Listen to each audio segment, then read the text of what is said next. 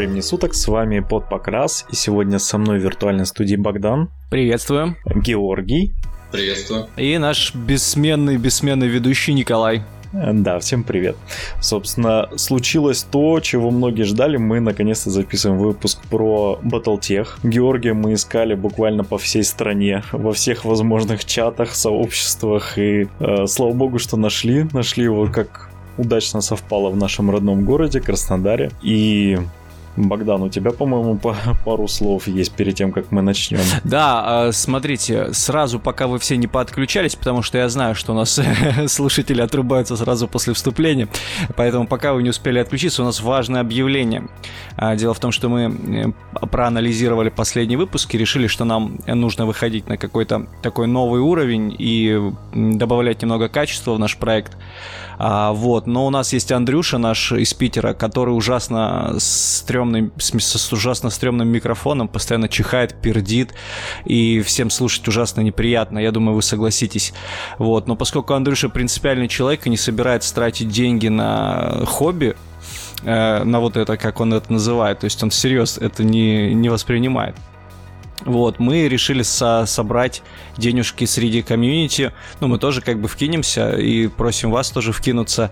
Э, будет вместе с этим выпуском счетчик донатов, э, сбор на Андрюшина нормальный микрофон, чтобы он э, все-таки не, не пердел, не чихал в эфире и не заставлял ваши уши кровоточить.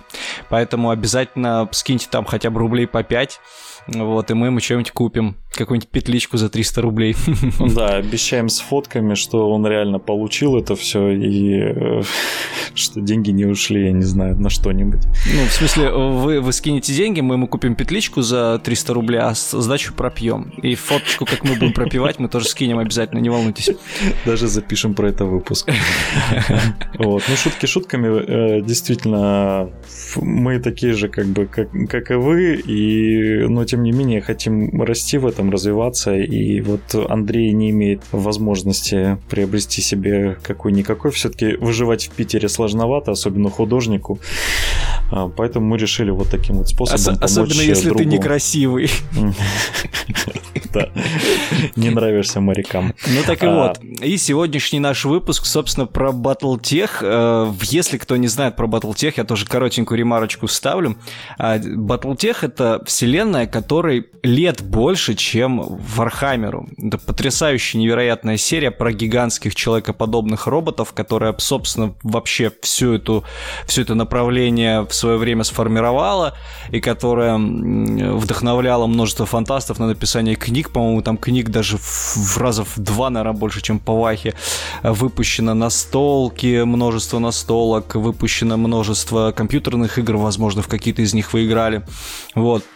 Но так уж вышло, что сама по себе настолка, которая положила начало этом, этой вселенной, она в России, э, мягко говоря, не очень известна. А в последние годы она переживает новый ренессанс. И вот, собственно, про это мы пригласили Георгия побеседовать с нами, потому что это очень действительно интересно. Собственно, Георгий, да, да. давай мы наконец-то на тебя обратим внимание. Расскажи вообще, как у тебя сложилась судьба, как ты пришел к варгеймам и в особенности к батлтеху. А, ну, на самом деле, к варгеймам, наверное, я и пришел через батлтех. Собственно говоря, это, наверное, основной варгейм, в который я играл, играю. Надеюсь, что буду играть дальше. А, начинал я в него играть еще когда жил в городе Герои Волгограде. Там у нас было совсем скромное сообщество, но старались, играли, ну, наверное, с года так с 12 13 года, где-то так вот начали более-менее активно играть, развиваться.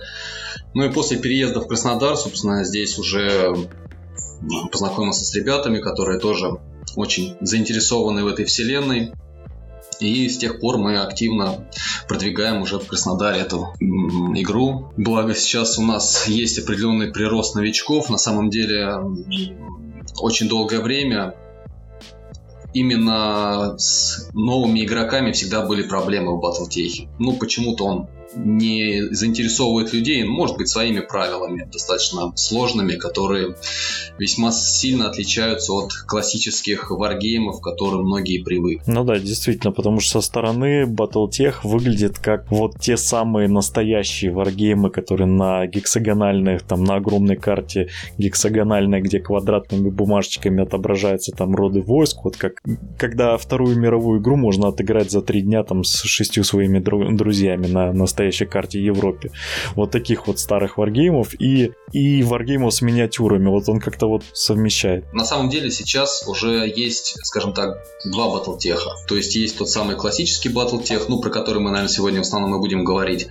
И есть еще батлтех Альфа Страйк, так называемый. То есть это попытка уже издателей э, игры продвинуть ее, наверное, в более широкие массы. То есть там значительно упрощены правила, там уже нет гексаконального поля, все привычно, рулетки, э, террейн построено на, наверное, для того, чтобы завлечь игроков, которые, которых отпугивали огромные листы записей, большие таблицы и так далее. Ну, это уже как бы, можно сказать, отдельная игра, то есть про нее, я думаю, можно будет как-нибудь в другой раз поговорить. Ну, мы ее кратко все-таки затронем, чтобы люди понимали разницу и так далее. Ну, прежде чем мы стартанем в эту занимательную эксп- экспедицию, давай расскажи вообще о Беке. В чем конфликт вселенной, вот как, в, что в ней происходит и э, за кого мы, собственно, можем играть? А, ну, на самом деле, Бэк это, наверное, то, что выделяет эту игру из эм, ряда очень многих, потому что бэк здесь э, сильный, проработанный, он затягивает, причем он проработан не только играми, но я думаю, что э, все играли в, э, в компьютерные игры серии MechWarrior в свое время,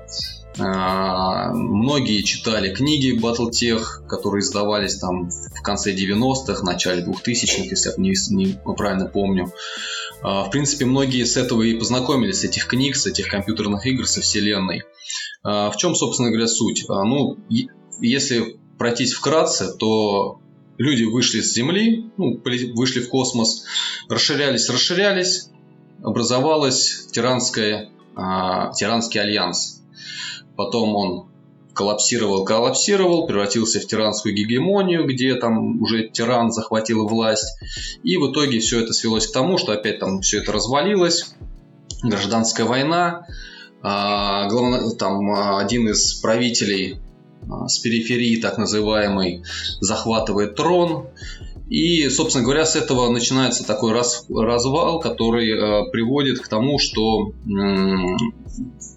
Вселенная разделяется, скажем так, на два направления. То есть э, был главнокомандующий, то есть там э, Тиранский альянс, он потом уже преобразовался в Звездную лигу, так называемую. И главнокомандующий этих войск э, сил обороны Звездной лиги, он просто говорит, что вы безнадежны, вы так и будете дальше воевать, я беру своих воинов лучших, и мы уходим от вас. И они улетают э, за пределы так называемые внутренние сферы. Ну, это огромное пространство а, вокруг Земли, собственно говоря, освоенное человечеством.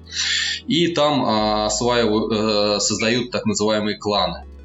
Ну, это уже в дальнейшем. То есть они развивались как бы отдельно от всей остальной внутренней сферы. И, собственно говоря, на этом этапе происходит разделение э, истории на историю внутренней сферы и историю кланов. Кстати, главнокомандующий это был Александр Керенский, а, ну, как я думаю, догадываетесь, там, с русскими корнями. Большой любитель поэзии Пушкина, кстати, по бэку. Он в, же, в женском платье э, мигрировал? Нет, нет.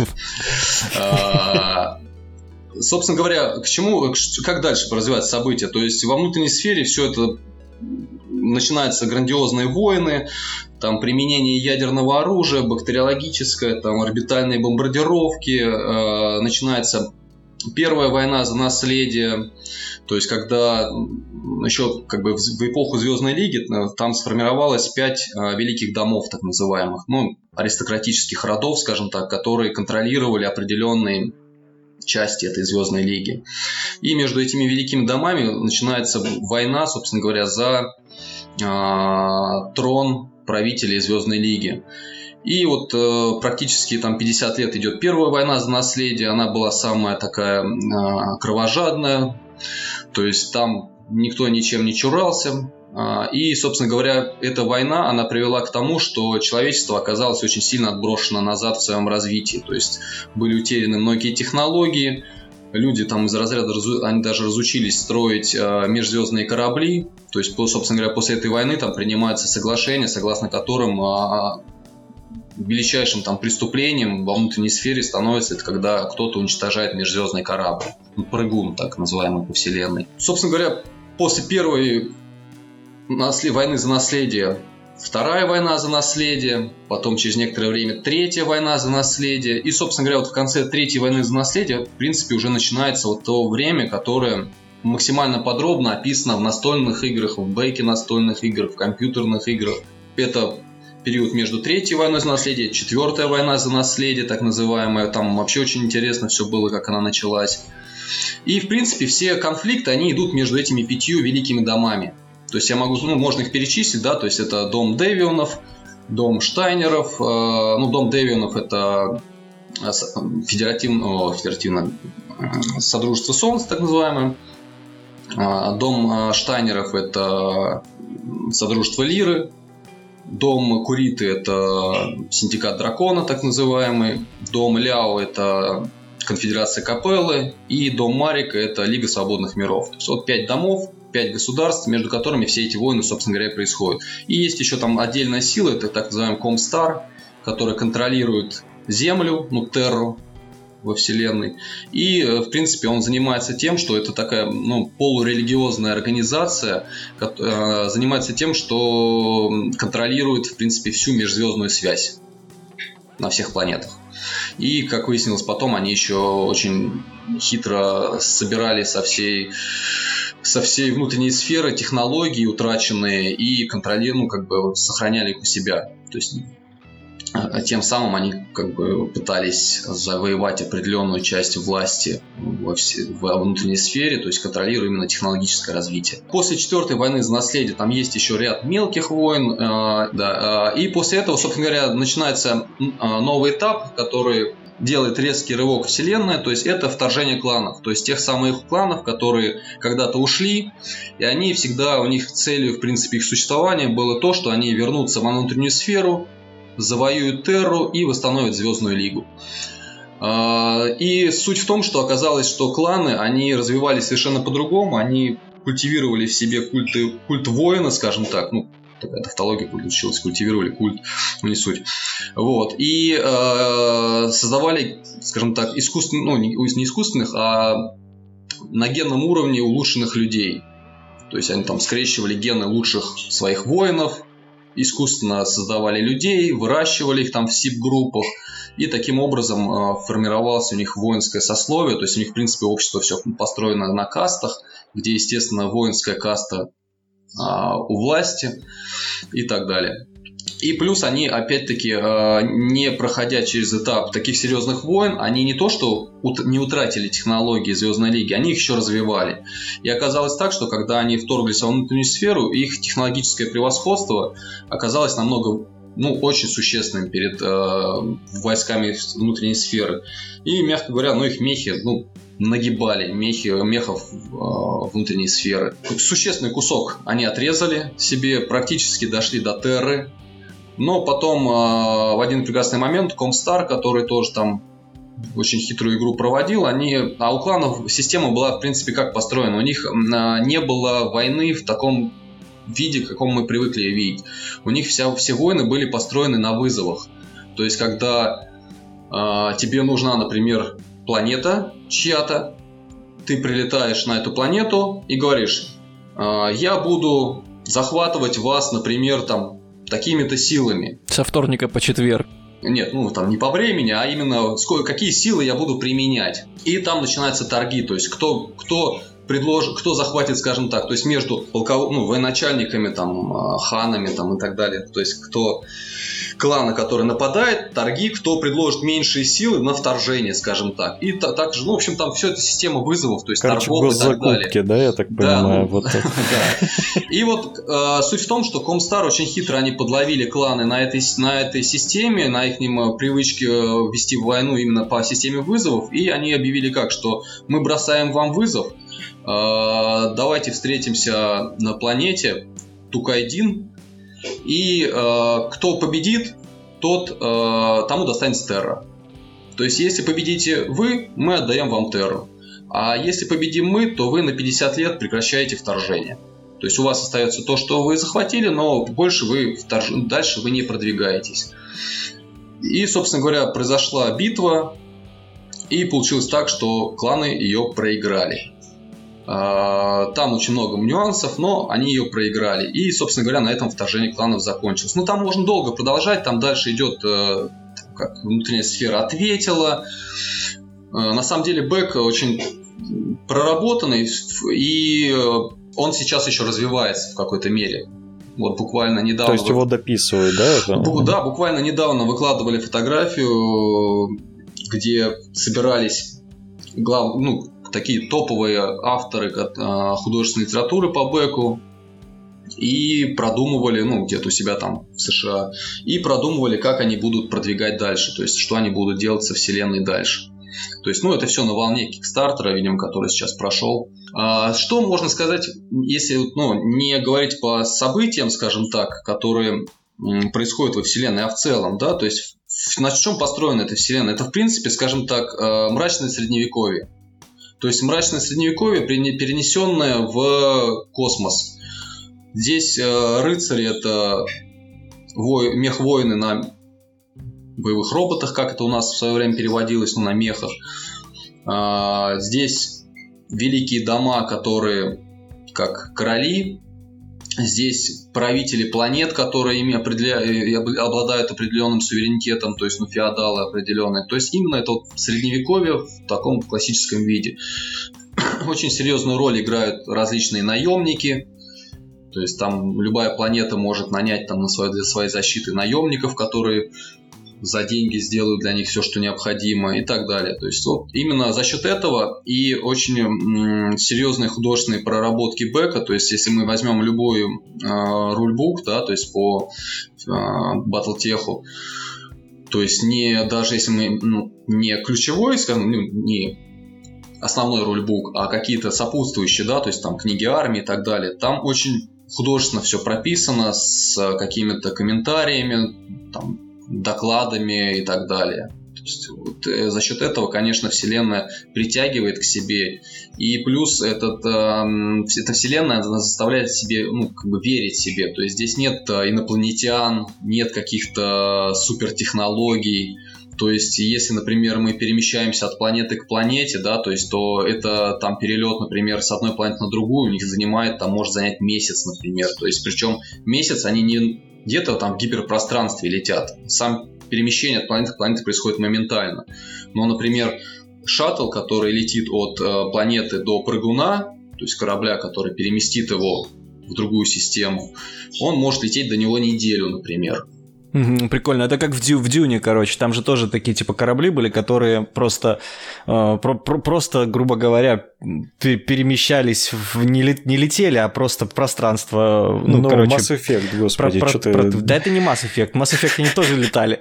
А тут получается... Ну, это крутая очень тема, на самом деле. Особенно, что нет инопланетян, это вообще прям пушка. Да, и вот как бы у нас за счет этого, конечно, и когда, ну, читаешь литературу, там, бэк, все это есть яркие герои, есть э, красивые истории битв, э, вторжений, то есть там э, какие-то запоминающиеся моменты, то есть, например, когда начиналась э, четвертая война за наследие, то есть там она, мягко говоря, началась на свадьбе двух правителей, то есть когда женился глава дома Дэвионов на главе дома Штайнеров, то есть там Ханс Хэнс Дэвион женился на Катерине Штайнер, Катрине Штайнер.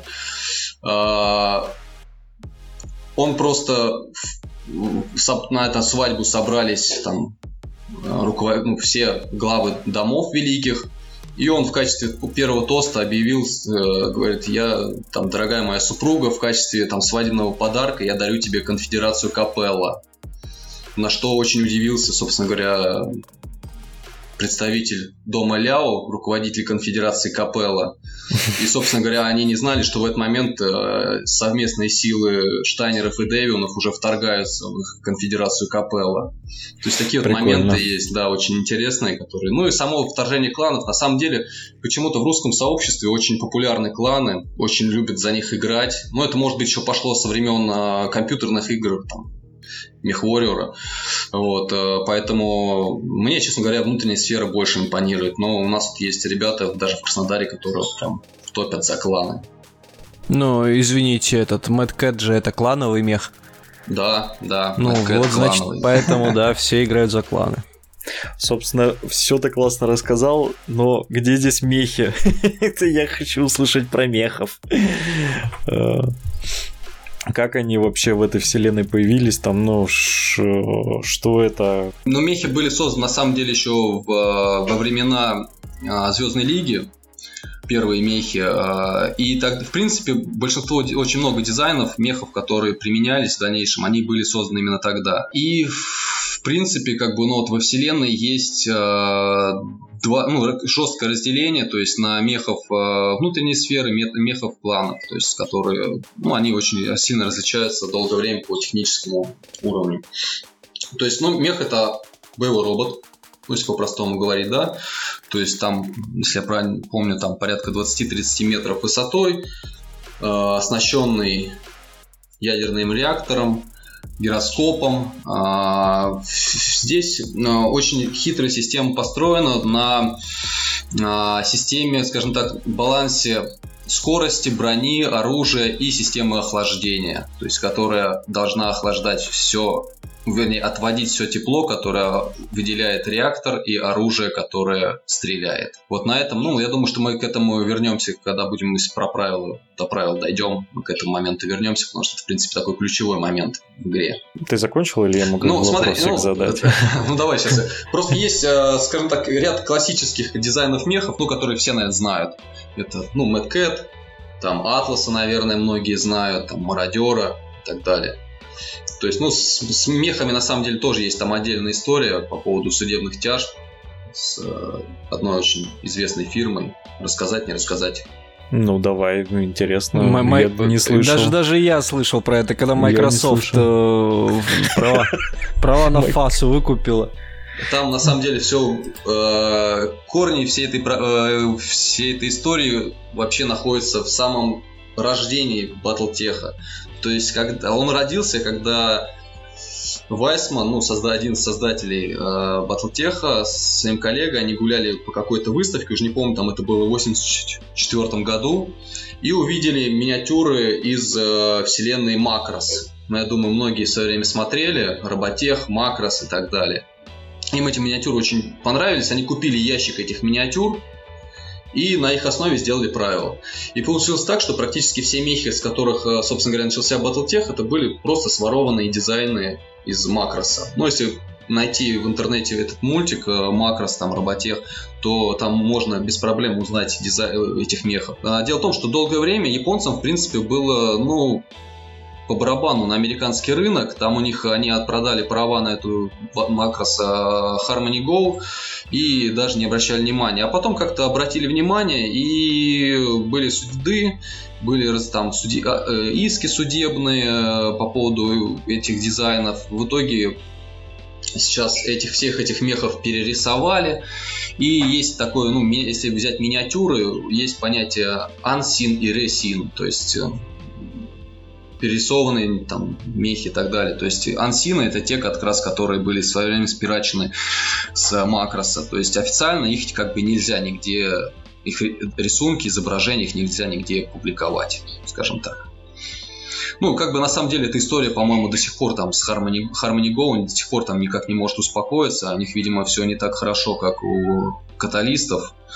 Поэтому они время от времени там что-то просыпаются, пытаются очередные иски подавать и так далее. Еще чуть-чуть о Беке. А, вселенная большая, вселенная много лет существует, и вот мы встречаемся, допустим, э, в Вахе с таким феноменом, что у нас во-первых, всегда рулбук и кодексы имеют главенство с точки зрения бэка, потому что там всегда, типа, самая точная информация вот тут вот. Все, что написано в художественной литературе, это вот, типа, было когда-то давно или вообще неправда.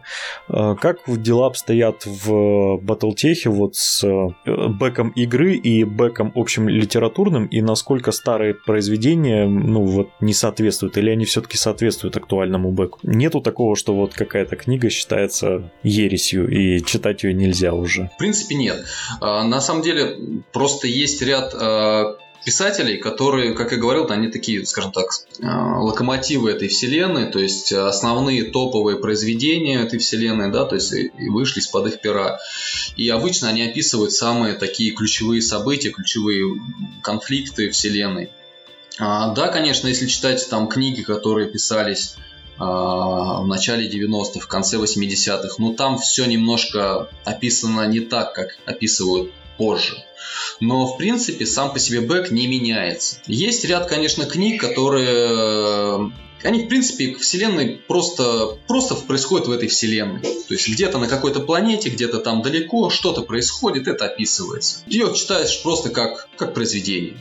То есть прочитал, вроде мехи, вроде там знакомые какие-то имена проскакивают, но как бы в, в, в скажем так, э, в нить событий вселенной она никак не вплетена. Такой спин -офф. Ну да, да. Ну там есть одна книга, она вообще, ну вообще совершенный какой-то адский ад, вообще непонятно, что там происходит и зачем эта книга была написана. А, но в основном все они... Суть в том, что у Battletech не переписывается история. То есть она вот как была написана, она может там где-то расширяться чуть-чуть, какие-то дополняться, но все ключевые события, они вот как есть, так и есть. Причем сейчас вот после того, как всех дол... после долгих перипетий с правами на Вселенную, долгое время Вселенная шла вперед, то есть по времени, да, то есть по таймлайну. То есть она все дальше, дальше, там а, четвертая война, там вторжение кланов, потом идет пошла гражданская война и так далее. А когда вот сейчас права перешли к каталистам, там вышла, например, книга по Третьей войне за наследие, вышли книги по более ранним событиям. Но немного, но есть. То есть они как бы не только вперед сейчас идут, но еще и оглядываются назад, потому что там тоже очень много событий э, интересных, и которые на самом деле в Беке очень слабо прописаны. Очень слабо. То есть, потому что, в принципе, он как бы до вот э, как я говорил, там, до конца Третьей войны за наследие, просто как бы вот есть, и там мало что, ну, не так он проработан, скажем, как дальше. И в художественной литературе, и в самом э, бэке, скажем так, в самой игре. Ну, то есть окунуться во все это можно с головой надолго. Так что будьте да. осторожны. Ну, и давай перейдем, наверное, к самому интересному, к варгейму. А, собственно, к самой настольной игре. Все, я думаю, видели неоднократно, э, как это все выглядит. Но вот поиграть, я думаю, никто не поиграл. Вот что ты, как специалист поигравший, вообще можешь э, ну, рассказать? Ну, на самом деле, а, когда вот смотришь, наверное, на нее со стороны в первый раз, выглядит все это жутко, сложно и страшно. Но на самом деле все это не так. Да, там есть большой ряд таблиц, которые ну, в которые приходится часто заглядывать. Но, в принципе, скажем так, вот когда мы играем часто, ну, хотя бы там, не знаю, там раз в неделю, раз в две недели, большинство этих таблиц, они запоминаются, то есть там, в принципе, цифры не такие сложные, там, ну, модификаторы, которые мы применяем, да, в игре. На самом деле, Battletech всегда был, можно сказать, ну, не знаю, уникален, не уникален, не, не, не такой знаток всех настольных игр, варгеймов, чтобы об этом говорить, тем, что у него очень много уровней правил. То есть есть новичковый уровень, там совсем все просто. Ну вот совсем. Есть баз, ну, стандартный уровень правил, скажем так. Раньше это все вообще а, были отдельные книги правил, а там уровень 1, уровень 2, там уровень 3. И даже когда там какие-то что-то прописывалось, да, по, по правилам, там сразу прописывалось, к какому уровню правил это относится. Вот. И с каждым уровнем они усложнялись. То есть, в принципе, играя там на уровне 1, ну или там сейчас вот на стандартные правила, которые, наверное, будут вложены вот в книжки, вот в, стар, ну, в стартеры, которые вот будут выходить, а, ничего сложного на самом деле нет. Один раз разобравшись, вот у нас ребята, которые приходят, а, которые там, мягко говоря, вся, все знакомство со вселенной, для них это компьютерные игры, там, может быть, когда-то в детстве книги, ну, за одну партию они основы ну, понимают, то есть именно механику.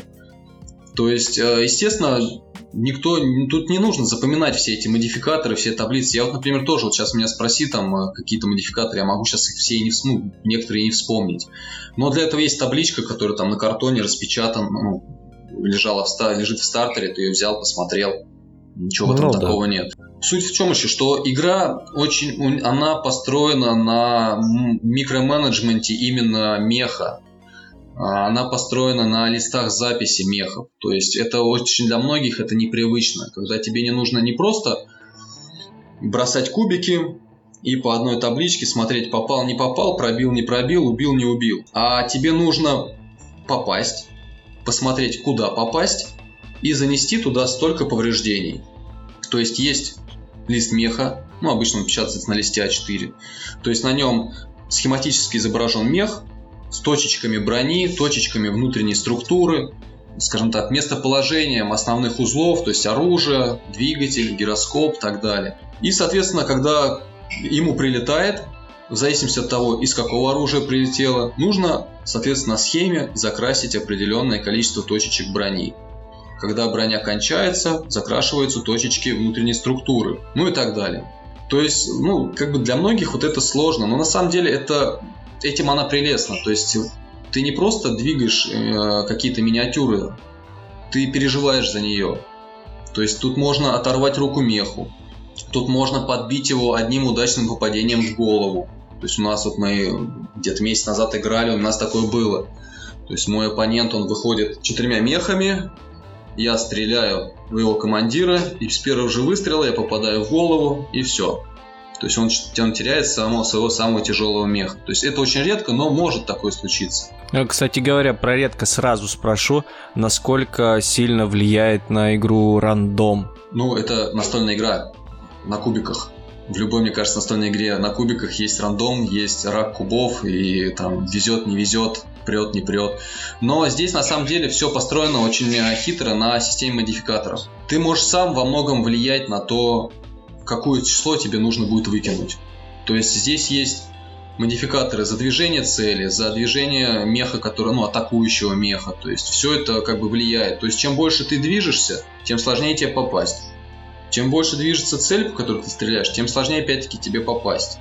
То есть здесь тоже нужно иногда там думать, да, то есть может быть я меньше пройду, но буду точнее стрелять, да, то есть или может быть мне поэтому не стрелять, а стрелять потому, он там меньше прошел, между нами меньше там преград, укрытий и так далее. Ну, это похоже на, на Infinity немножечко в этом вопросе, там тоже система модификаторов, которая очень сильно влияет на рандом. Ну да, здесь в принципе вся игра построена на вот, э, модификаторах, то есть здесь каждый раз при каждом, перед каждой стрельбой, причем стрельбой не просто, а каждый мехом, а стрельбой из каждого ствола, образно говоря, ты считаешь модификатор.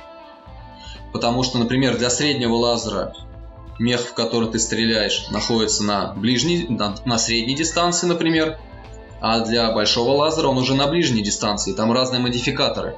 Но, в принципе, все это прописано, опять-таки, в листе записи меха. Это звучит очень-очень сложно, но как бы интересно, но сложно. И расскажи тогда сразу, с каким объемом э, миник, с каким объемом данных приходится в обычной партии оперировать? А, ну, скажу так сразу, что обычная партия, ну, чтобы сыграть там за часа 4-5, это максимум 4 на 4. 4 меха на 4 меха. То есть, если, э, ну, скажем так, сыграть партию 12 на 12, ну, мы ни разу такую не играли, я думаю, это растянется на весь уикенд, как говорится. Потому что на самом деле партии, ну, за счет того, что бросков много, брос... модификаторов много, играется не быстро. Играется очень не быстро. Но в этом вся прелесть на самом деле, потому что ты следишь за всем, за всем событием, за всеми событиями, которые происходят. Оптимально, я говорю, где-то ну, 2 на 2, 4 на 4, где-то так, наверное. Слушай, извини, я мелко вставлю вопрос. А вот эти 4-5 часов, это так легко с, с братюней под пивко, или это прям надо серьезно вникать в процесс?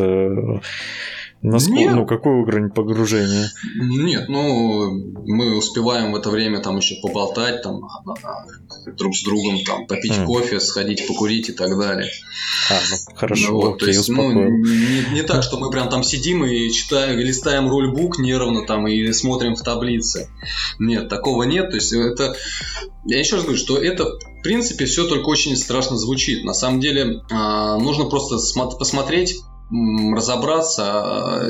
Здесь, как, наверное, во многих играх, главное понять ну, базовые механики, которые здесь заложены. И все. То есть, а все остальное уже это, ну, таблицы, которые приложатся. Угу.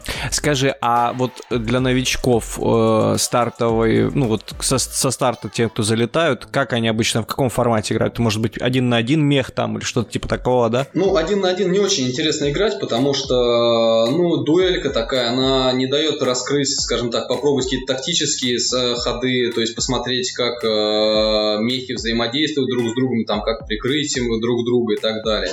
Все-таки, наверное, ну, лучше с двух, с 2 на 2 начать. Просто еще раз говорю, там есть определенные уровни правил, которые можно варьировать, да, то есть если мы возьмем, например, э, вот у меня лежит стартер, который я покупал еще ну, давным-давно, он с eBay в свое время привозил. То есть там идет э, две книги правил. Книга новичка, ну совсем новичка-новичка, и уже такая базовая книга правил. То есть э, для новичков-новичков там предлагается упрощенный лист записи. То есть там нет внутренней структуры, нет критов, нет нагрева, то есть там нет э, очень многих нюансов, которые э, делают игру живее интереснее, но при этом позволяют в нее очень быстренько влиться, скажем так. И потом уже можно пошагово добавить там какие-то определенные части правил уже, которые, ну, если уж совсем сложно разобраться в полной, ну, во всех, в полном, скажем так, э, буклете. Хотя на самом деле э, мы вот, например, до сих пор ни разу, не играли по всем расширениям, которые есть при желании можно добавить столько всего. То есть игра на самом деле изобилует различной реалистичностью.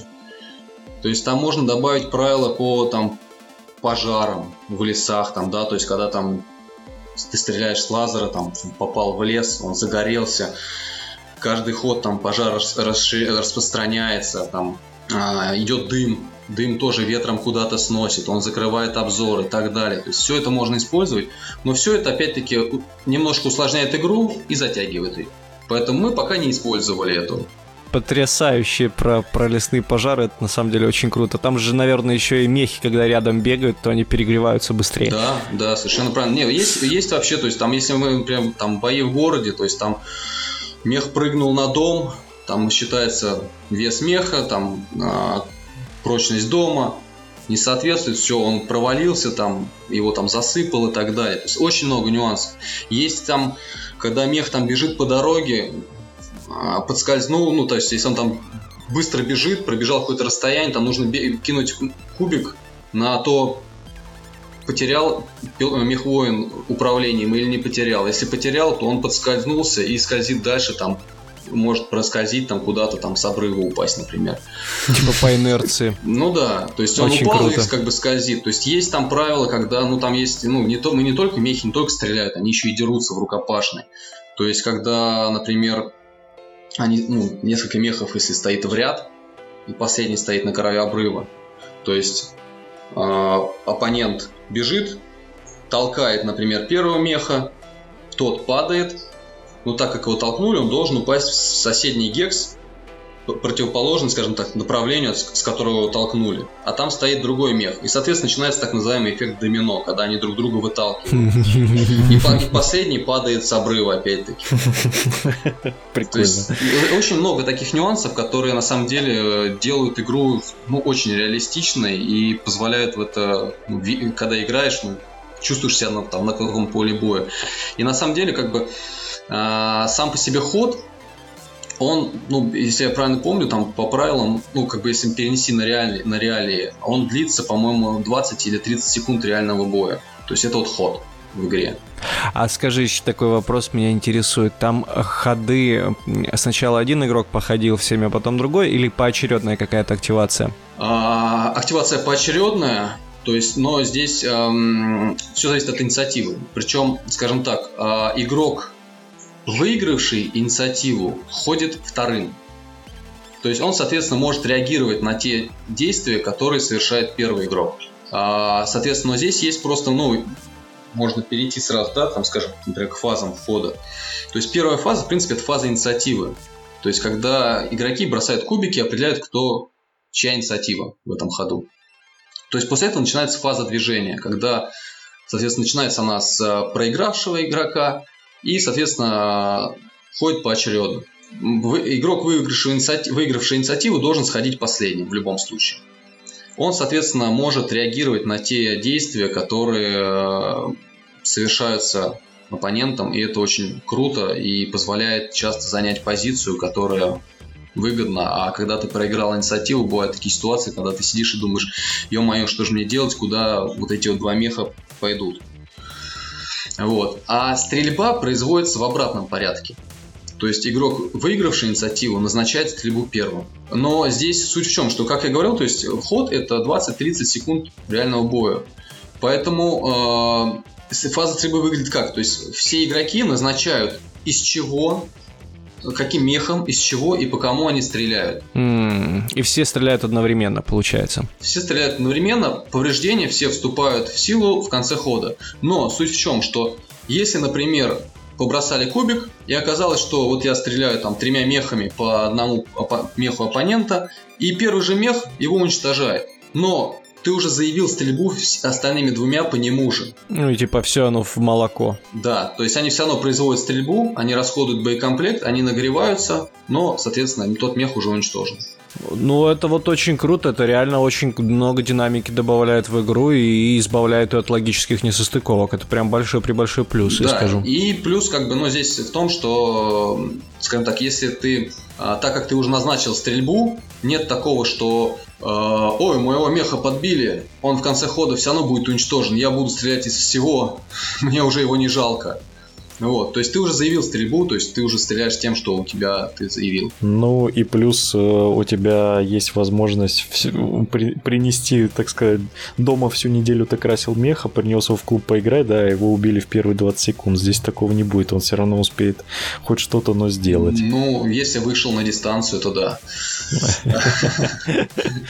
Вот. А, после этого, собственно говоря, следует э, фаза ближнего боя, то есть, э, когда мехи, которые сошлись вблизи, они могут там различные физические атаки применять. А, и здесь тоже есть нюанс какой, то есть а, если по каким-то причинам мех заявлял физическую атаку, но в конце там одного из предыдущих раундов этап, а, этапов он упал, то, соответственно, физическую атаку он не проводит.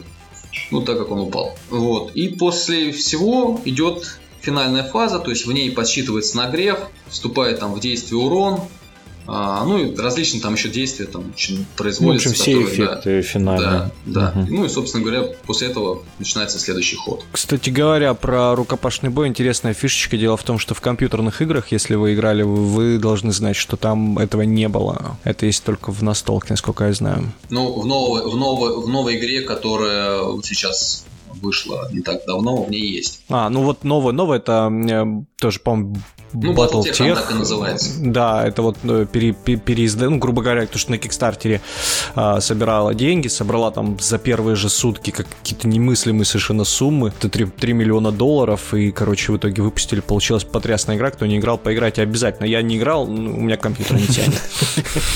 А, у меня здесь такой вопрос возник. Как часто обновляются правила и насколько производитель поддерживает правила? То есть факи, не факи, обновление коровых правил, там там изменения какие-то? Правила обновляются редко.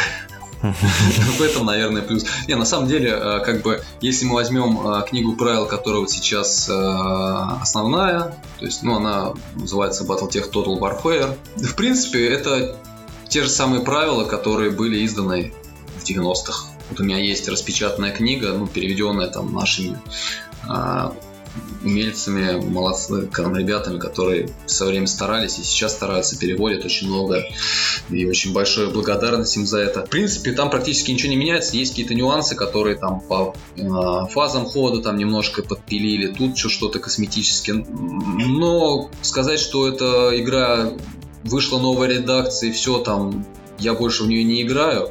Потому что там все играется по-другому. Нет, а там вообще ничего не меняется. То есть меняется, ну, косметически совсем. А выходят они, в принципе, вот на моей памяти один раз вот они обновили вот после старых правил вышел Total Warfare. Ну, выходит, конечно, какие-то... Просто к нему очень много расширений. То есть, есть вот основная книга правил Total Warfare, да, то есть, если вам нравится играть в Battletech, вы можете играть в Battletech по Total Warfare. Хотите чего-то большего? Есть огромное количество расширений. Там Interstellar Operations, там а, еще какие-то, я вот даже сейчас названия из головы вылетели, не вспомню. То есть, которые добавляют опять-таки какие-то нюансы, какие-то тонкости, которые позволяют отыгрывать кампанию и так далее. Я даже знаю, что там в зависимости от, э, собственно, эры, то есть можно играть, допустим, именно отыгрывая третью войну, четвертую войну, там какие-то определенные стычки, то есть даже до такого настолько проработано. В принципе, да. А, не, ну, на самом деле, мы вот играем сейчас компанию э, с товарищем, но мы, скажем так, стараемся... Правила компании мы делали в основном сами пилим. То есть мы берем какие-то, да, нюансы из книг, но просто те правила компании, которые предлагает издатель, но чтобы по ним играть, нужно после игры еще денек сидеть все подсчитывать. Вот. Они, они очень детализированы, вот безумно. То есть там мораль, деньги, э, зарплаты, снабжение, Даже ремонт. За... Да ладно, нифига себе. То есть там все просчитано. Я когда стал читать эту книгу, я решил, что нет, пожалуй, надо сделать какие-то, ну, что-то взять как что-то из нее и просто на рулить своих правил, ну, потому что все-таки мы играем ради удовольствия, а не чтобы два выходных сидеть и с калькулятором считать, сколько mm-hmm. мне не хватило на зарплату моим мехвоинам. В конце концов, э, в, в нормальное учреждение вообще-то за такую работу платят. Слушай, но расскажи мне еще, вот, вот я прям сейчас, у меня на языке крутится, я не могу, сейчас забуду просто. Э, вообще, вот стандартные партии, миссии какие, за что дерутся-то люди? Но... Просто поубивать друг друга или там более сложные какие-то концепции есть? Ну, в основном поубивать честно скажу. Но здесь опять-таки есть очень много там э, все зависит от фантазии, которая у игроков есть. На самом деле здесь эта игра совершенно, ну, наверное, на мой взгляд, она не турнирная. То есть это чисто фановая игра. А, нам вот очень нравится компания именно по ней играть, потому что можно отслеживать, как там мехи повреждаются, как их чинить, как захватывать трофеи и так далее. Вот.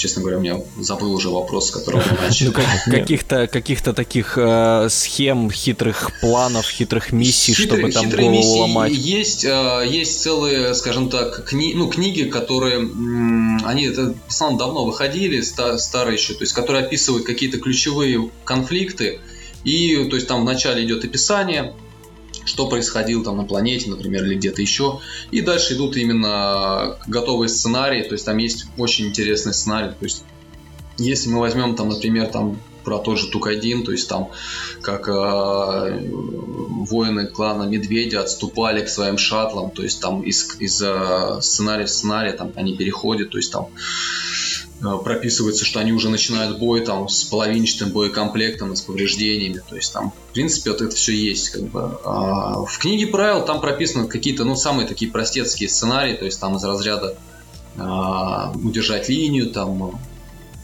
поединок и так далее. Ну, что-то такое незамысловатое. А так, в принципе, в основном все это именно прописано в книгах э, сценариев уже к конкретным сражениям. Там вот, там да, там вот можно найти очень интересный сценарий, в котором там не просто так все, то есть когда они э, там, за какое-то количество ходов там нужно спасти кого-то. Но на самом деле здесь никто не ограничит фантазию, там можно поставить на поле какой-нибудь броневичок, сказать, что там какой-то командир, нужно дойти там до него за столько-то ходов, посадить его там в меха и вернуться назад, оппонентам нужно не дать этого сделать. То есть там как бы все зависит от фантазии. Ну, еще раз говорю, это не турнирная игра, это, ну, на мой взгляд, опять-таки, это чисто фановая играть турниры с туром по 5 часов, это, конечно, понятное дело, что не турнирная игра. Неделю, чтобы отыграть турнир, это... Слушай, вот ты рассказываешь, и я понимаю, что Battletech это даже скорее ролевая игра, чем Wargame, потому что свой мех с листочком, с параметрами совсем, продуманные кампании с интересными миссиями, а, отыгрыш вот этих вот всех мелочей там с просчетами там зарплат рабочим и так далее. Это же, ну, это, это больше ролевая игра скорее, чем даже вот так с вкраплениями варгейма получается.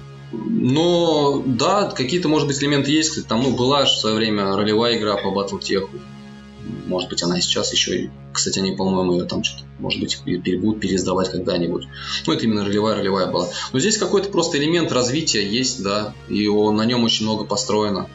То есть вокруг него очень много вертится мы говорили про основные правила, которые на гексовом поле с, э, со всеми причиндосами. А есть же еще Альфа Страйк, да? Это вот типичная игра с миниатюрами, с, без поля, без ничего, с террейном, со всеми штуками. Расскажи про это. А, ну, здесь, в принципе, а, основное отличие, которое есть а, между Альфа Страйком и классическим батлтехом, это отсутствие, ну, там очень упрощенные листы записей, упрощенные, ну, в принципе, правила. То есть они построены именно уже, ну, на более быстрые бои, то есть там уже можно отыграть там 12 на 12 там, за пару часов. Но здесь, конечно, нет вот этого микроменеджмента меха, то есть когда ты там решаешь, с какого оружия в кого ты стреляешь, а, все это очень упрощено, то есть там есть просто количество дамага, которое он наносит на этой дистанции, на, на, на малый, на средний, на большой. То есть просто одна цифра и все. То есть кому-то нравится. Мы пробовали играть, но, скажем так, не очень зашло. На любителя. То есть сказать, что я вот буду играть в него и возвращаться к Альфа-Страйку, ну, когда-нибудь, может быть, сыграем. Но вряд ли это будет очень часто. Ну, конечно, когда у тебя есть возможность сравнить с сложной комплексной многогранной игрой, тебе тут предлагают доширак вместо этого, э, ты вряд ли его выберешь. Но, с другой стороны, это очень облегчает вхождение новичков в, в, в Wargame. Ну, да, да, согласен. А скажи еще такой вопрос сразу же, раз про новичков речь пошла. А сколько это стоит? Сколько стоит влететь с двух ног в Battletech? На самом деле стоит это недорого. Совсем недорого. А, здесь момент какой? Минки, по сути, никогда не меняются. То есть вы можете купить минки у 84 года и играть ими сейчас. Да, они будут выглядеть не так красиво, как те, которые выходят сейчас, но по сути это будут те же самые мехи. Плюс э, здесь нет э, как такового визивига. То есть, э, ну, связано с чем? Тем, что любой мех за время там истории вселенной выходил, многие мехи там выходили в 10 плюс модификаций. И чтобы их все собрать, ну, это нужно иметь определенный уровень фанатизма, наверное. А, соответственно, ты просто выставляешь на стол того же Мэткэта и э, кладешь лист записи с указанием уже, что это Мэткэт такой-то модификации. Вот. И никто, как бы это абсолютно нормально. То есть, если у тебя там не большие лазеры, а что-то другое, то есть никто не будет требовать, чтобы у тебя на минке были именно они. Достаточно купить, ну не знаю, там, ну 4 меха, можно там 10 купить насколько там желание будет. Можно два купить, двумя играть. Е- есть ли какие-то стартерные коробки, которые там, знаешь, с, с рулбуком, там, с миниками с меня необходимо минимально? А, вот мы к этому сейчас как раз да, можно подойти. К... Да, да. Я к этому и хотел подводить. Я думаю, да, из-за этого мы тут, наверное, и собрались. На самом деле, э, вселенная сейчас переживает, я зайду издалека к стартовой коробке, если вы не возражаете. Не-не-не. А, вселенная сейчас очень активно развивается. Ну, наверное, это пошло после того, как права перешли к каталистам, и вышел компьютерный Battletech, который, наверное, завлек очень многих во вселенную. Во-первых, сейчас ну, пересдаются правила за рубежом. За рубежом вышло два стартера. А, полный стартер с восьми миниками а, и такой мини-стартер, он, по-моему, так называется, beginner box, то есть для новичков. Там две миники. А, соответственно, сейчас вот этот вот стартер с 8 миниками у нас будет издавать Hobby Games. То есть сейчас вот уже они на Crowd Republic собирают деньги, уже активно вовсю А, соответственно, это вообще, наверное, уникальное событие для Battletech в России, потому что это первое издание его на русском языке, официально, то есть, ну, это как полностью официально, то есть, на, там, с каталистами все там. Причем, как вот я читал комментарии, что э, те миньки, которые будут идти в стартеры Hobby Games, это те же самые миньки, которые кладутся в стартеры каталистов. Да, ну, то есть, это ну, достаточно серьезный уровень для игры, для нашей э, игры, для вселенной Battletech. А, и что еще можно сказать? То есть недавно вот состоялся успешная, опять-таки, э, кампания на Crowd Republic по перезапуску книжной серии по Battletech а, того же Hobby Games. И очень важный нюанс, который, наверное, всколыхнул все сообщество любителей Battletech, это Kickstarter, который прошел а, летом от самих каталистов, то есть они запус- выпускают э, перезапускают, скажем так, вторжение кланов с новыми миньками. И вывели они его на, на Kickstarter, издание этого, этого перезапуск миник. Просили они 30 тысяч, 30, по-моему, или 36, я не помню, тысяч долларов. За, сейчас, чтобы не соврать, за первые 20 минут они собрали 200 тысяч долларов. А, за к утру уже было полмиллиона. В итоге они из запрашиваемых 30 тысяч собрали за всю компанию 2,5 миллиона. Нормально.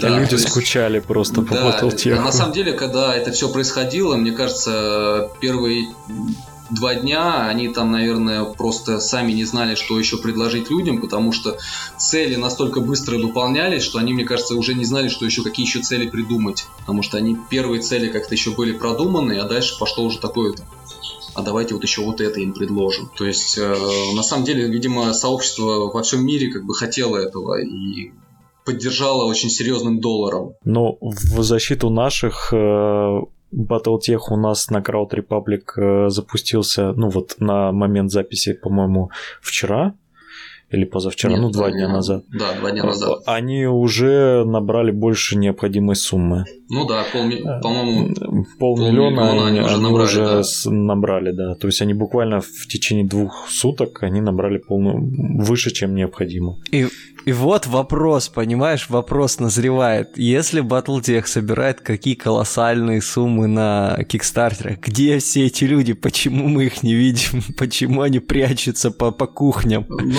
Кикстартер тут не показатель, потому что там выкладывали они статистику по странам, по-моему, где-то я видел ее. То есть основное это, конечно, США и Европа. Ну, почему-то, вот, насколько я помню, в Германии очень сильно любят Battletech. Ну, Германия вообще отличается любовью к, к очень странным настольным играм. Да, то есть, как бы вот в США, в Германии, это, ну, вообще в Европе. А, с Россией, конечно, были участники, но там, по-моему, что-то по статистике что-то на уровне Ирландии, по-моему, или что-то такое. То есть, как бы, ну, Kickstarter, ну, не столь сильно с Россией. Ну, у нас, нас вот двое с Краснодара поддержали поддержала. Ну, может быть, кто-то еще, не знаю, из тех, кого я знаю, я участвовал, еще там Евгений, с которым мы играем, участвовал. То есть мы ждем те миники, которые они обещали. Причем, как бы там пере, э, они сейчас разрабатывают, по-моему, если не ошибаюсь, там 96, что ли, новых дизайнов миник. То есть, ну, это как Офигеть. бы класси- классические мехи в основном, то есть они уже были, но они были в таком старом дизайне, а это будет полный редизайн. То есть, э, очень серьезное такое работа им предстоит. Ну и замечательно, замечательно. Деньгами ребят э, смотивировали, они теперь будут...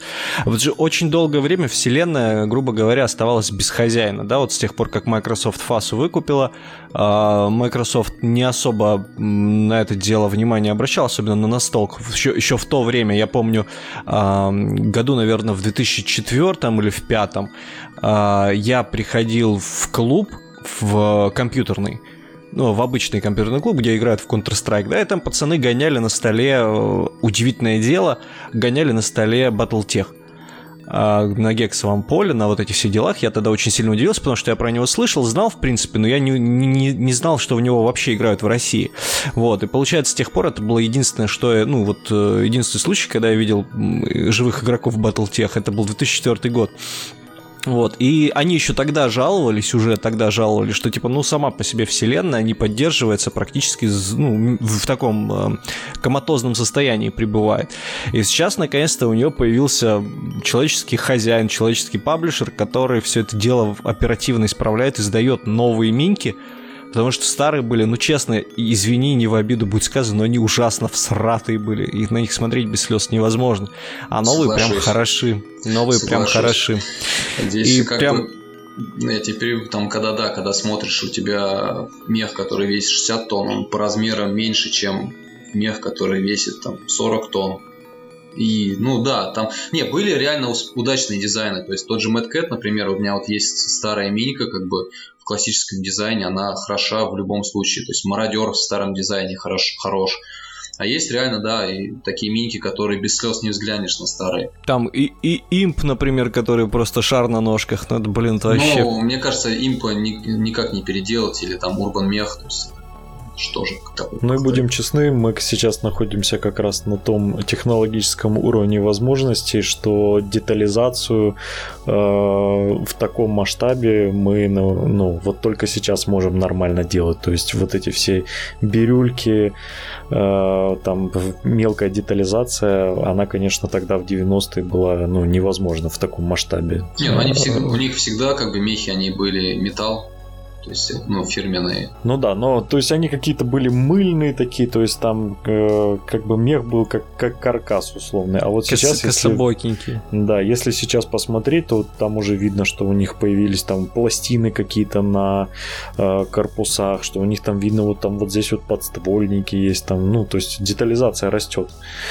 Э, и это прям круто. Ну, это да, да, согласен. И вот на самом деле сейчас мы э, наблюдаем действительно ренессанс настоящий, потому что я более чем уверен, что сейчас выходит Мехвариар, во-первых, новый, э, кто не знает, по-моему, в следующем году или в, в ну, в 2020 году, короче, то ли зимой, то ли весной, короче, выходит новый Мехвариар. И это тоже привлечет кучу новых игроков, особенно под это дело. И я думаю, что вселенная переживет вот буквально в ближайший год, полтора-два огромный приток новой крови свежей, и у всех будет на слуху, поэтому Не, ну мы вот очень это надеемся, очень приятно. Мы своим сообществом очень надеемся все-таки то, что скажем так, стартовые коробки будут продаваться там в сети Hobby Games, который, в принципе, там по России представлен. То есть э, не будет проблемы, скажем так, новому игроку вообще объяснить, что, что это такое и где это взять. И на русском языке самое да, главное. Да, не, ну, че, ну, будем честны, на русском языке она есть давно, то есть там, да, там, Не, ну понятно, в смысле переведено, легально. Ну да, легально, да. То есть как бы все это и э, художественная литература, она даже вот то, что не издавалось официально в России, оно очень многое переведено, как бы и можно и переводится найти даже переводилось. Вот, вот я... Почему у меня такое горение было? Потому что люди, я вижу, что в пабликах люди переводят, люди общаются, люди все, но найти какого-то вот человека, чтобы просто пригласить подкаст пообщаться, это целая проблема была. Э, видно, что живет фанатская комьюнити, книги там переводят, даже средства собирают на их перевод. Вот меня прям молодцы, живое комьюнити, классное, но люди, где вы, когда необходимо. Ну, у нас всегда я могу пригласить в нашу группу ВКонтакте. То есть, если кто-то с Краснодара слушает и решит познакомиться со Вселенной, мы обязательно ссылочку приложим да, в описании. Мы будем, мы будем рады тут... видеть, то есть всегда там покажем, расскажем, дадим мехов поиграть. То есть, как бы, всегда рады новым людям. И я, кстати говоря, еще напомню, что вот эта новая коробочка, которую хоббики издают, она еще и по какой-то там совершенно дико антикризисной цене. То есть это стартер на двоих игроков совсем при всем необходимым, и стоит он что-то ну, в районе 4000 рублей. 3000. Сейчас на стартере 2950. Ну, на, ну на это по предзаказу. Ну да. Но потом он будет, а... по-моему, 3,5. 3,5, да, 3600, по-моему. Я вам скажу так, что э, ну, не будем лукавить, но основной, особенно после того, как а, Крым стал нашим, eBay не нашим, а, основным способом достать минки ну, стали наши любимые, не будем называть кто. Я ну, Кстати, привет Гриду. Привет, Грид, да. Вот, а, то есть Раньше, да, раньше как бы я вот лично заказывал с eBay, то есть там каких-то мехов, то есть у меня есть там оригинальные, металлические, все, все дела. Сейчас они стоят, конечно, совершенно невразумительных денег. Мы вот с э, ребятами уже думали, кстати, заказывать стартер, который сейчас выходит на русском. После Кикстартера мы хотели заказать за бугром эти стартер, ну просто ради миник. Ну, слава богу, мы не успели это сделать, и появился русский. Так вот, посчитав, сколько стоит э, 4 меха купить, ну, 4-8 мехов купить, будем говорить честно, у литейщиков, то есть это примерно ну, те же деньги, которые купить коробку. Ну, плюс-минус там 200-300 рублей. Там. То Плюс есть, ну, это... в коробке картон. Да, там поле, поле, поле, правила, оригинальные фирменные миньки, то есть, ну, предложение очень хорошее для старта. Понятно, что потом все равно все пойдут искать мех у других, потому что, ну, те, которые в стартере представлены, это, ну, база, там огромная база, огромное количество мехов с интересными дизайнами, интересными конфигурациями, все равно все будут их искать, эти другие миньки, и их покупать. Где это уже, ну, на совести каждого. Но именно для старта это очень хороший вариант просто идеально и э, начать влиться в игру. Можно даже, там, если нет сообщества, купить стартер там, и с другом на кухне играть. И в чем плюс этой игры, кстати, то, что она не требует места. То есть можно спокойно играть на кухонном столе, то есть там гексагональное поле, которое небольшое, то есть положил его на стол, положил листы записи, кубики кидаешь, двигаешь меха, все.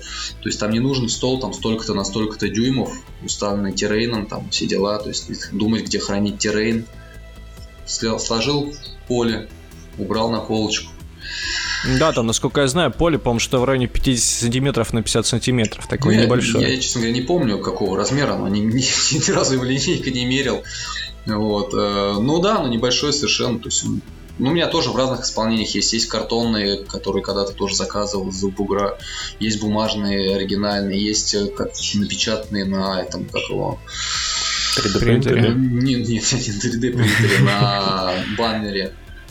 Вот. Э, найти... Ну, то есть раз, раздолье настоящее. Да, ну как бы можно найти поля тоже можно найти, как бы есть предложения на российском рынке, скажем так, кто на баннере на том же напечатает. Да, можно mm-hmm. взять кусок, э, господи боже мой, этого самого пеноплекса и сделать себе красивый э, псевдо-трехмерный стол мы, с гексами, мы думали, мы думали над этим, но там есть свои нюансы. Но в любом случае, шикарная, шикарная игра и шикарно, что хоббики взялись за дело перевода. Я думаю, что учитывая, сколько игра уже сейчас собрала, у нас впереди, будем надеяться, благоприятное будущее.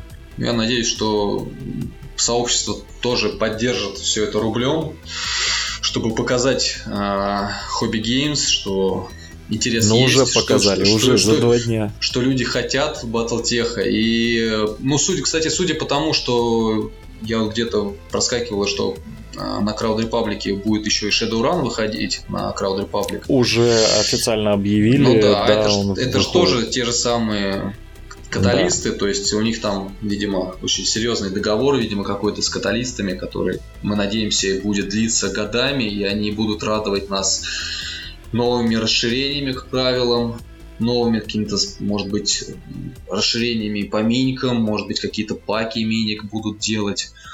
Ну, было бы круто. Ну, миньки переводить не надо, поэтому я думаю, они их без проблем будут на просто возить а, и продавать на самом деле, кстати, магазинах. кстати, у каталистов у тех же есть одна очень большая проблема. У них э, права на сами миньки принадлежат другой фирме. Почему э, сейчас они пересдают дизайн, переделывают у всех? Потому что есть такая фирма Iron Wind, Iron Wind, Iron Wind Metal, короче, как-то так уже заговариваюсь к концу дня. И они всегда делали миньки, и где-то я слышал, что, в общем, права на все это принадлежат им. И каталисты сами по себе, да, они там дизайн мехов их, а вот миньки не их. Ну, очень сложно, какие-то там свои американские у них правовые эти системы. Вот, и поэтому они, собственно говоря, вот сейчас э, делают дизайн мехов и издают их уже сами. Поэтому там тоже не все просто. Ну, зато новые игроки получат свежие новые миниатюры. В этом ничего плохого нет. Да, крутые, красивые. Да. Ну что ж, будем завершаться. Спасибо огромное нашему гостю. честно говоря, вообще от, отстрелялся за все комьюнити. Спасибо тебе большое. Я, честно говоря, заинтересовался. Даже прям очень заинтересовался. Возможно, ну, мы как-нибудь пересечемся мы и... Завтра будем играть. Ну, завтра я уже говорил, занят. Вот, но, тем не менее, было очень интересно послушать. Спасибо большое, Георгий. Прям молодец, огромное уважение тебе. Спасибо Всегда большое, рад. да, очень, будет, очень будет приятно еще было. Вопросы по Батлтеху, обращайтесь. У когда выйдет на русском языке коробка, может быть, даже позовем, чтобы ты нам сделал обзорчик на нее какой-нибудь, что да там внутри, проблем. что там я, интересно. Я, я уже жду. Вот. А мы напоминаем вам, что у нас начался сбор средств на микрофон для Андрея, нашего лысого питерского друга, который чихает и пердит вместо того, чтобы радовать ваш слух приятной речью. Закиньте ему 10-15 э, рубликов, и он прекратит э, заставлять ваши уши кровоточить. Вот. Ну а мы с вами прощаемся. Всего вам хорошего, хорошей вам недели, классного покраса, веселых, здоровских игр. Всего хорошего. Пока-пока. Пока. Пока.